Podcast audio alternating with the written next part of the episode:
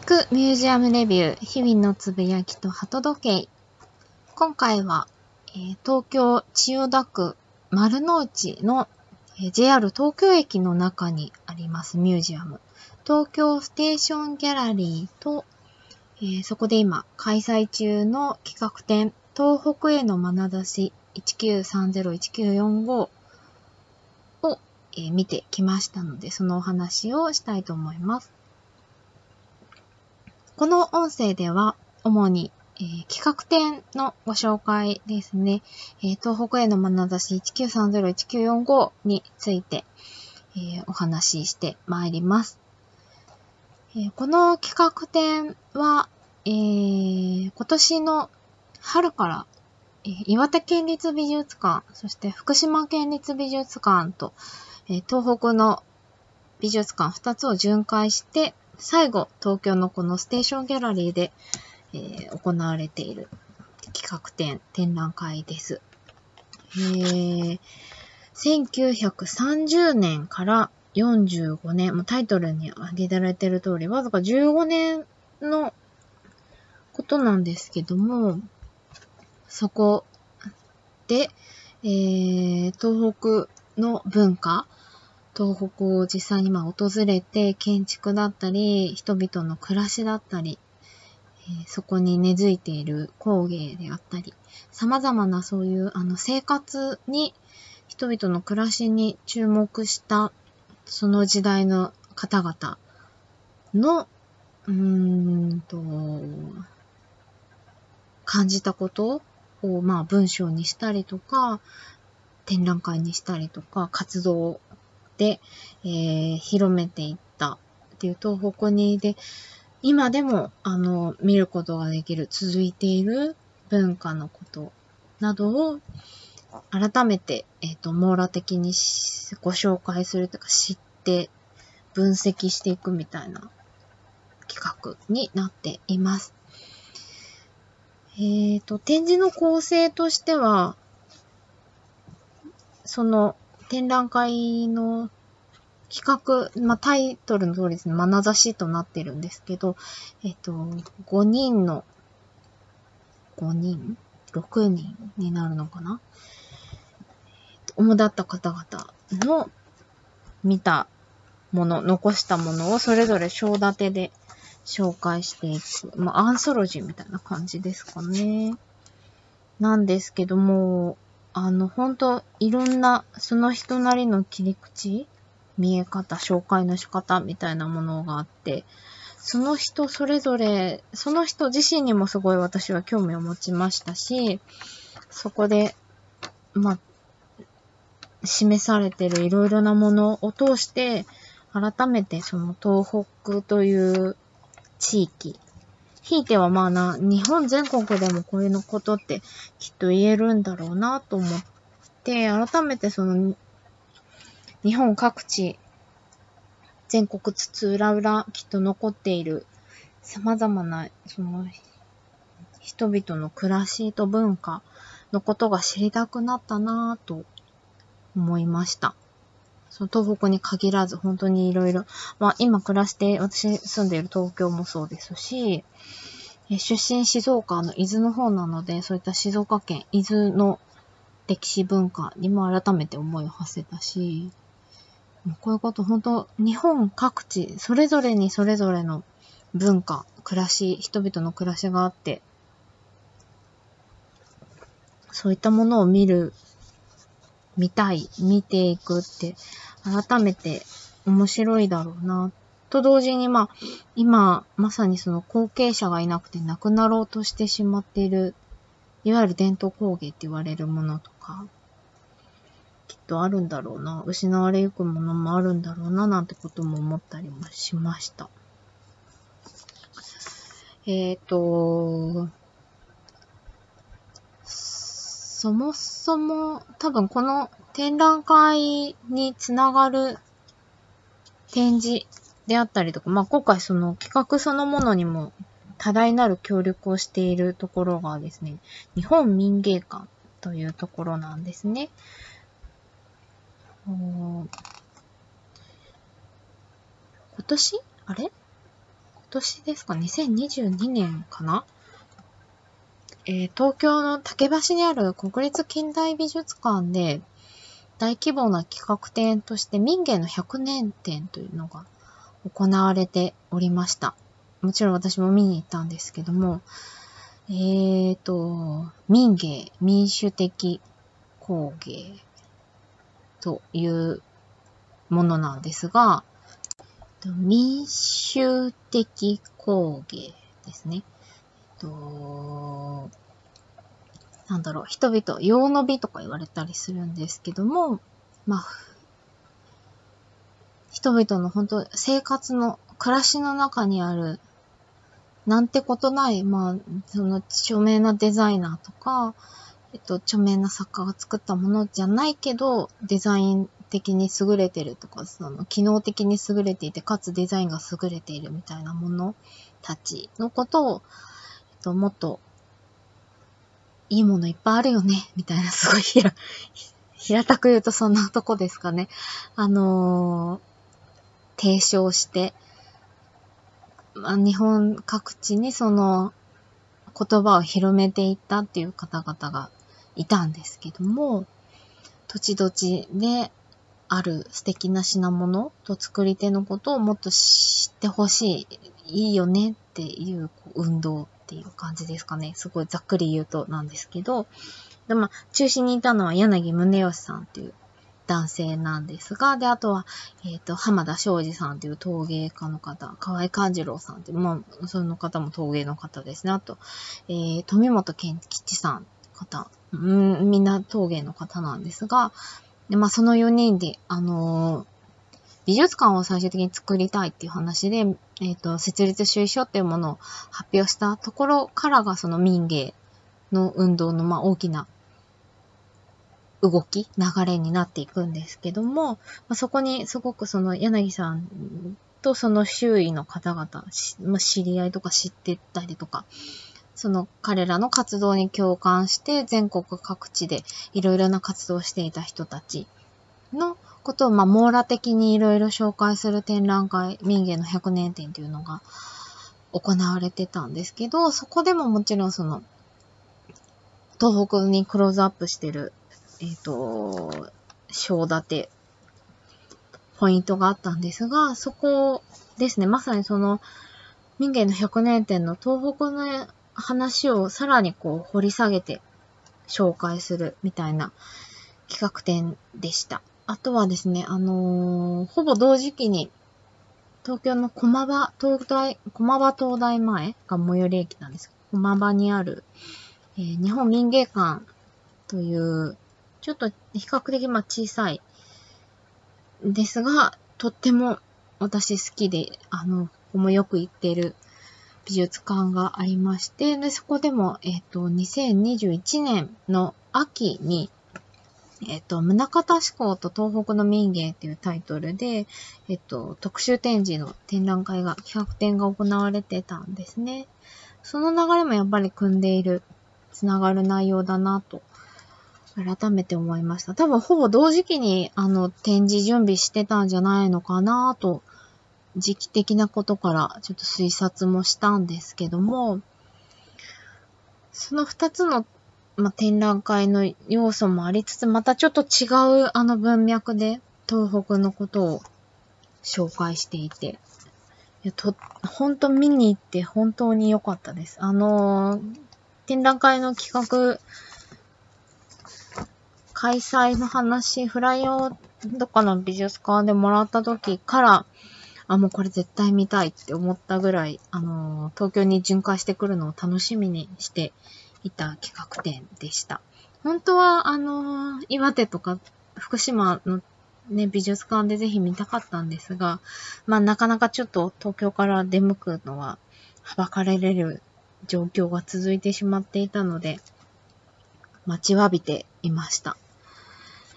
待ちわびながらですね、私読んでいた本が一つあって、それが、えっ、ー、と、ブルーノ・タウトさんの忘れられた日本という、今、えっ、ー、と、文庫本になっていて、今回、ミュージアムショップでもこれ文庫を売ってたんですね。えっ、ー、と、ブルーノ・タウトさんは、えー、建築家工芸デザイナーみたいな感じですかね。あの、日本に一時、えっ、と、来日して、いろいろあの、日本の建築を見て回って、まあ、ゆすごい有名なのは、その、京都にある桂離宮ですね。えっ、ー、と、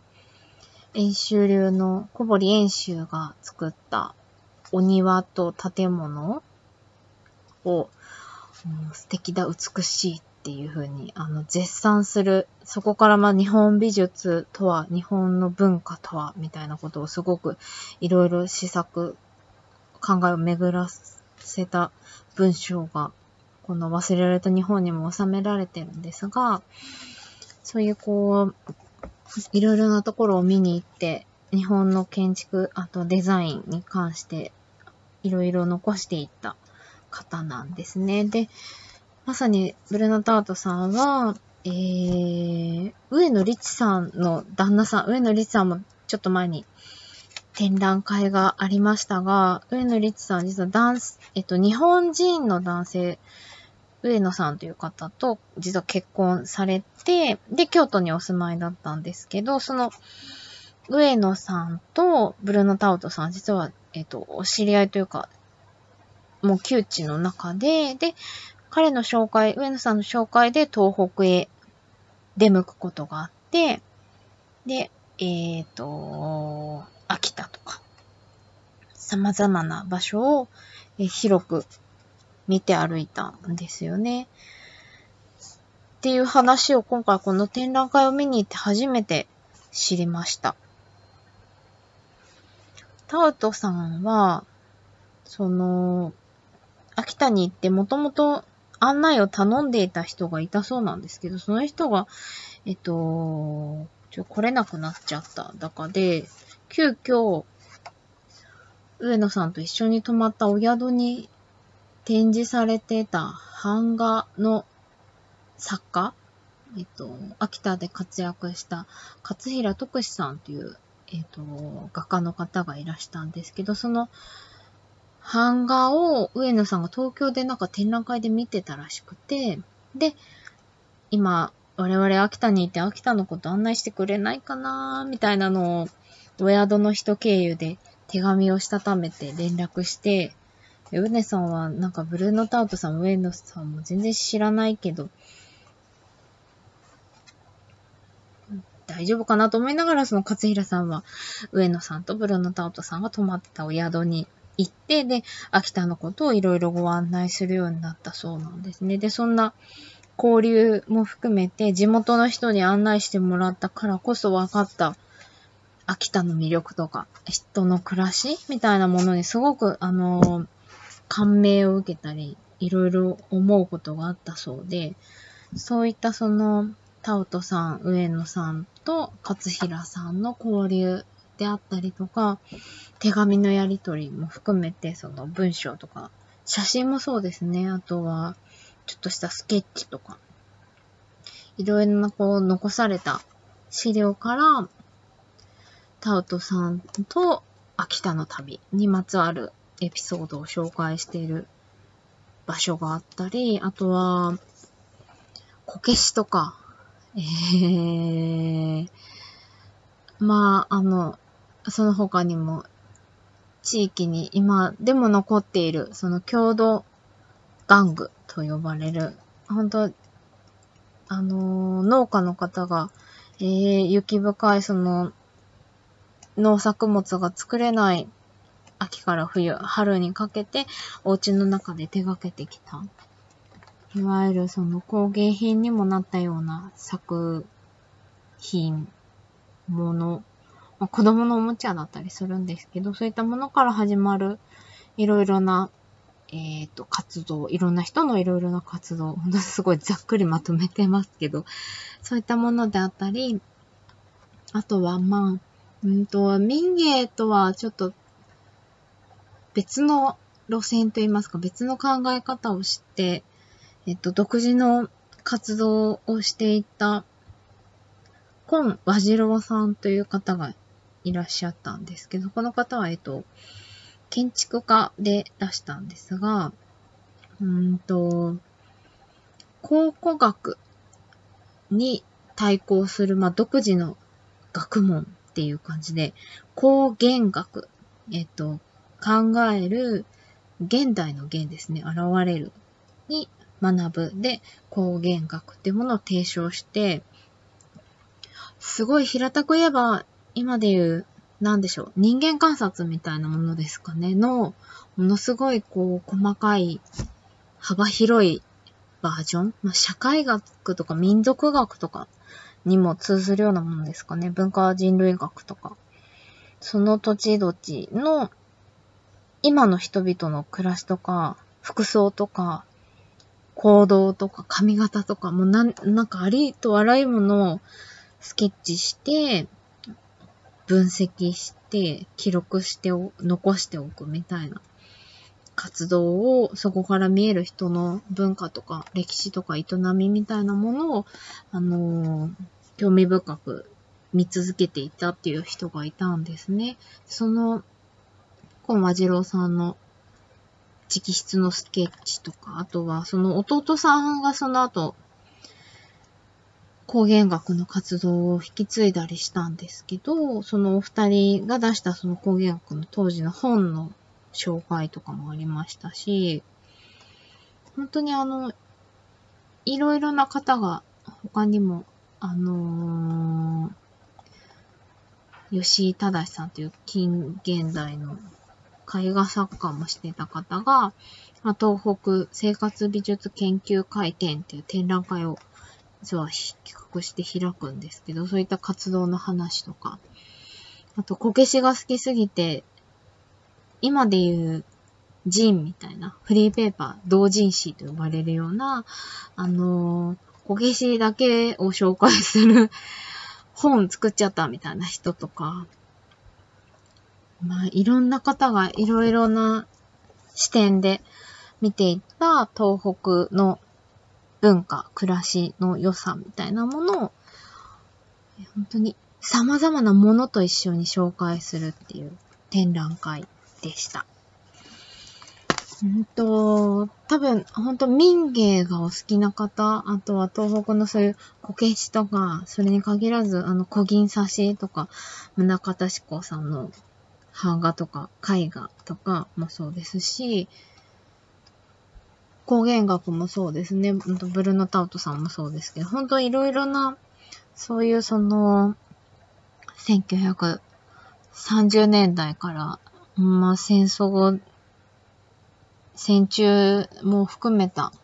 様々な暮らしの様子。だからやっぱり戦争でちょっと大きく日本はその後文化変わってしまうんですけど、そこまでの人々のそれまでにあった、本当に素朴、今から考えれば素朴で温かいみたいに捉えられてたりもするんですが、近代化する前の日本にあった人の暮らしのことが垣間見える、とても味わい深いなと私は思う展覧会でした。あのー、あとはですね、やっぱ民芸、あと柳宗男さんっていう人は、あのー、東京生まれ、東京育ちの、すごくハイカラな、当時、えっ、ー、と、白樺派と呼ばれるようなインテリジェンスな方々が立ち上げた、あのー、雑誌が白樺っていうものあって、それの編集に携わって、西洋美術の素晴らしさと、なんと印象派ですね。当時、まあ、日本に入ってきたばかりだったぐらいの西洋画の素晴らしさとか、あとは、ロダンと実はお手紙で交流したりして、まあ、やりとりがあったりとかするような、もう、最先端の文化知ってるような、ハイカラな柳宗悦さんが、その、朝鮮の、なんてことない焼き物とか、あとは木喰物とか、琉球、沖縄に残されていた文化とか、それはまあ東北もそうなんですけど、いろいろなまあ地方で自分がまあ、赴いていって見つけた、その土地土地の素晴らしいものを、これはすごい、これは素敵、美しい、素晴らしい、みたいな感じで、いろいろまあ、その後、民芸っていう雑誌を自分たちで作って、出版して、広めていくようにしていくんですけど、で、そんな感じでこう、だんだんこう物に優劣をつけて、これが美しい、これは美しくないみたいなことをいろいろ論じるようになっていくんですが、まあ、うんと、それ、その活動、その動向みたいなものをちょっと、うーん、どうかなって思う節もやっぱりまあ、なきにしもあらずだったりしますし、どこかまあでしょうね。批評っていうよりも批判みたいなこともにも捉えられるので、そういうふうに、まあ、うん、どうなんだいっていうふうに考えたり、そういう論調で語られるっていう側面もあったりもしますし、まあそういう視点もやはり大事だなと、時代が変わっていく中で思ったりもするんですが、とはいえ、まあ、その、日本のその全国各地に今も残っている様々な、その、日常のなんてことない暮らしを、ちょっとこう、豊かにする見た目、デザイン、工夫、装飾みたいなもの。あの、本当に本来の人が持っているそのものづくりへの思いとか、より良いものをとか、素敵なもの、美しいと思えるもの、心が、まあ、豊かになるものを作っていくっていう、うんと、なんか本当に何気ない素朴な営みみたいなもの、工夫みたいなものの良さを感じる切り口として民芸っていうものをすごく私は好きで、とても興味、関心を持ってずっと今、あの、民芸館にもうほぼ通ってたりする感じですかね。定期的に足を運んで物を見るようになったりもしたんですが、で、民芸館のミュージアムショップで、あのー、今、現代、その東北で活動している地元の焼き物の作家さんの作品買ったりとか、えっと、カバ細工って呼ばれるような細工あの、伝統工芸品と呼ばれるようなものをちょっと買い求めたりとかもしてるんですけど、そういったもの、そういったものの出会い、ものとの出会い、人々の暮らしとか文化との出会いっていうのが、このまあ東北の眼差し店もそうですし、民芸館でのまあ展示もそうですし、そういったところからまあ入り口にして知ってもらえるとすごい私は嬉しいなと思っています。えーと、まあ、本当に単純にこれ物可愛いいな、こけし可愛いいなっていうところからでも全然いいと思うんですよね。ななんか民芸とは何ぞやみたいなことを難しく考える必要なくて、このデザイン素敵とか可愛いとかこんなことあったんだみたいなところから、あの、展覧会楽しんでもらえたらいいなと思っています。ぜひぜひ、あの、これもまた割と貴重な展示なんじゃないのかな？ここまでの資料がまとまってあの、見られる機会って割とな、なかなかないんじゃないのかな？と、個人的には思って、あの、図録もショップで購入しましたが、読み応えがあってとても見てて面白いんですけど、そういった意味でも、展覧会では、まあ、実際のその、当時使われていたものとか、こけしもそうですね、本当に100体以上あるんじゃないかっていうぐらい、実はまあ、こけしのデザインも地域性が実は東北の中でもあったりとかする、本当実は奥深い文化なんですけど、そういったものが、あの、展示されてるものから実際に理解することもできるので、あの、ぜひお時間ある方、足を運んでいただけると嬉しいなと思います。と最後にちょっと物というつながりでミュージアムショップと展開されたグッズのことをご紹介しますね。えっと、そもそもステーションギャラリー、ミュージアムショップは、その企画展の展示をも、あの、チケット持ってないと、ショップでお買い物ができません。中に入れませんので、ぜひ、足運ばれた際には、あの、ミュージアムショップ見に行くお時間も考慮して、あの、展覧会巡っていただきたいなと思います。で、今回は、えっ、ー、と、まさに、まあ、東北にまつわるアイテムですね。例えば、こけしにまつわるものとか、あとは、日本民芸館でも取り扱ってるような、えっ、ー、と、本ですね。バーナード・リーチさんとの本とか、宗像志子さんの本とか、民芸にまつわる本も取り扱いがありました。えっ、ー、と、雑誌の民芸は置いてなかったかなあの、民芸っていう、なんでしょう、月刊誌があって、毎月毎月その日本民芸館が発行している本があるんですけど、まあ、いわば民芸館の企画展の図録にも当たるようなものですかね。そういったものがあるんですけど、それは残念ながら売ってなかったんですが、あとは、うんと、ブルーノタウトさんにまつわる本もありました。私、嬉しくて思わず買ってしまったのがですね、あの、ノートでもご紹介した LIXIL 出版が出してる LIXIL ギャラリーってもう今なくて、出版自体も終わってしまって、 LIXIL 出版から出ている本、多分今年いっぱいで販売も終わってしまうんですけど、本当いい本いっぱい出てるんですが、その中でも、えっと、ブルーノタウトの工芸という、日本に残したデザインっていうタイトルのと、レクシルの本があって、2020年に増刷されてはいるんですが、レクシルギャラリーでそのブルーノ・タウトさんの展覧会が行われた時の一応図録という位置づけで発行された本がちょうどミュージアムショップにも売っていたので思わず買い求めました。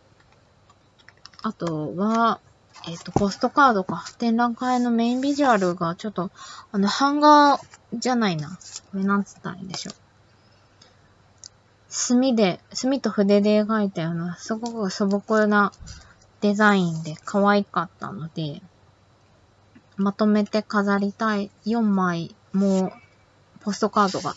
違うデザインで出てたんですが、ちょっとまとめて一つの額装をしたいなぁなんて思って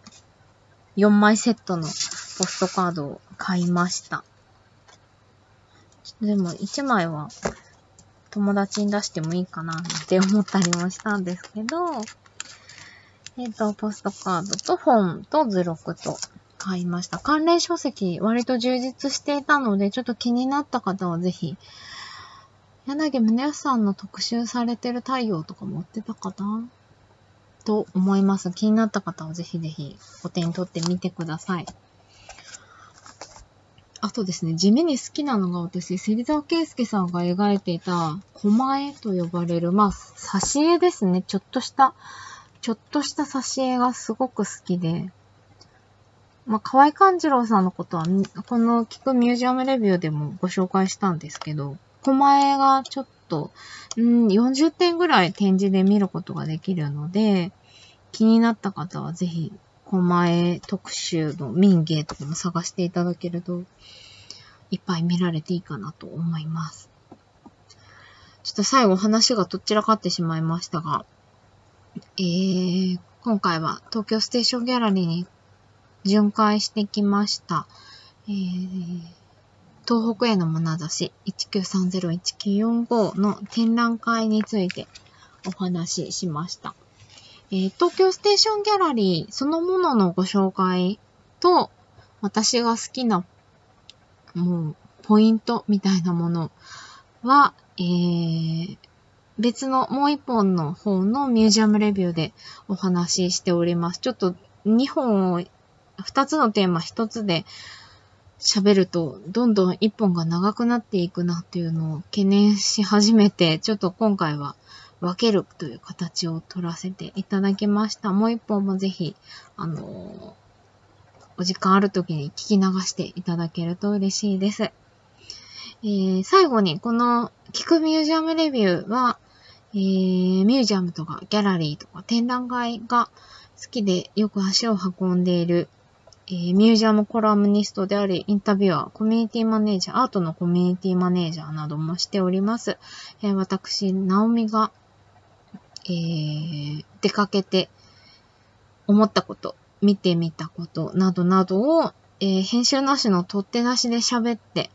え、お届けしているコンテンツです。えー、気軽にぜひ聞き流していただいて、こんな展覧会やってるんだ、ちょっと行ってみようかなぐらいの感じで、あの、足を運ぶきっかけになったら嬉しいなと思ってお届けしています。ちなみにこの東北への眼差し展、9月25日日曜日までの会期で今開催中です。普段は朝10時から18時までのオープンですね。えっ、ー、と、8月の下旬で一度展示会が予定されてはいますが、おそらくなんか大幅にガラッと入れ替わるというものでもなさそうですので、ぜひ25日までどこかあのお時間あるときに足を運ばれてみてください。以前はちょっと夜間もオープンしていた時間、金曜、土曜とかオープンしてたんですが、今ちょっとあの状況を見ての営業時間という風に確かなってしまっております。えっ、と、金曜日だけ一応夜20時までオープンしています。割と今回の展覧会はそこまで激混みになるっていうほどではないとは思うんですが、あの、お早めに足を運ばれてみてください。ということで、また次の音声配信でお耳にかかれるのを楽しみにしております。聞いていただきありがとうございました。